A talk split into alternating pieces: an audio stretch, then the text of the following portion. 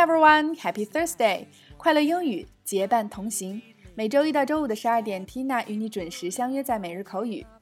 那新的一年已经到来了，想和我们一起每天三分钟见证口语提升的话，就抓紧在下方留言你的微信号，申请进入每日口语打卡群哦。让我们继续本周银行任我行的话题。那今天带给大家我们生活中每个月甚至每天都要使用的东西，就是银行卡。最常见的银行卡划分为储蓄卡和信用卡两种。无论你是在国内还是国外。在餐厅或商超消费的时候，对方常常会问到你是要刷卡还是付现金，或者你会咨询对方是否可以信用卡消费等等。那么今天呢，我们就一起来学习储蓄卡和信用卡的说法：debit card and credit card。debit，D-E-B-I-T，debit，它是指借方，那么 debit card 就是借记卡，你只能存取不能透支的卡片。Credit, C R E D I T, credit，它是指信誉、信用的意思。那么 credit card 就是信用卡，可以透支一部分额度的卡片。那么下面我们就一起来通过两组情景对话来了解 debit card and credit card 的用法。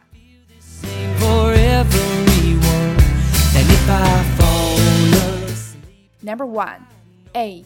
抱歉打扰，请问你能告诉我借记卡和信用卡的区别吗？B，你可以使用借记卡在任意银行柜台和自动柜员机提取现金，但不能像信用卡一样透支。A，Excuse me, could you tell me the difference between debit card and credit card?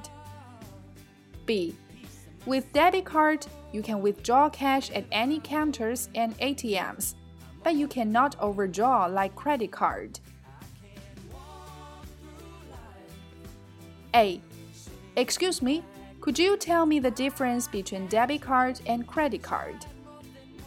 B. With debit card, you can withdraw cash at any counters and ATMs, but you cannot overdraw like credit card. A. Excuse me, could you tell me the difference between debit card and credit card? B. With debit card, you can withdraw cash at any counters and ATMs, but you cannot overdraw like credit card. Number two, A.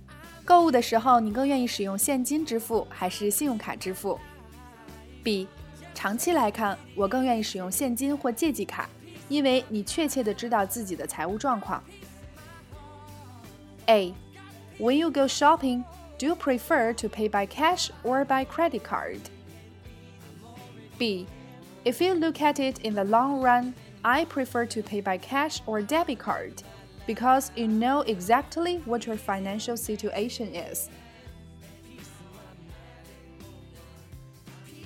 A.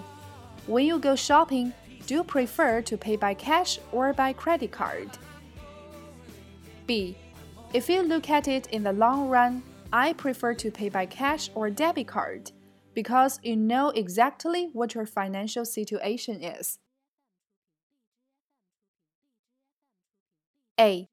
When you go shopping, do you prefer to pay by cash or by credit card? B. If you look at it in the long run, I prefer to pay by cash or debit card because you know exactly what your financial situation is. We lay all these traps, we put them right in our path. 好啦，以上就是今天的全部内容。今天的互动环节，Tina 想要问问大家，你是更喜欢用现金、借记卡还是信用卡来消费呢？月月都要还信用卡的日子，你过够了没？欢迎大家积极留言和我们一起互动哦。ok 每天三分钟口语大不同。我们节目的所有文字内容都在公众号里为你呈现请及时关注我们的微信公众号辣妈英语秀或小写的 tina show 七二七来收听我们更多的节目并参与精彩的线下国际趴。想要参与每日口语打卡群的朋友也抓紧行动啦。See you next time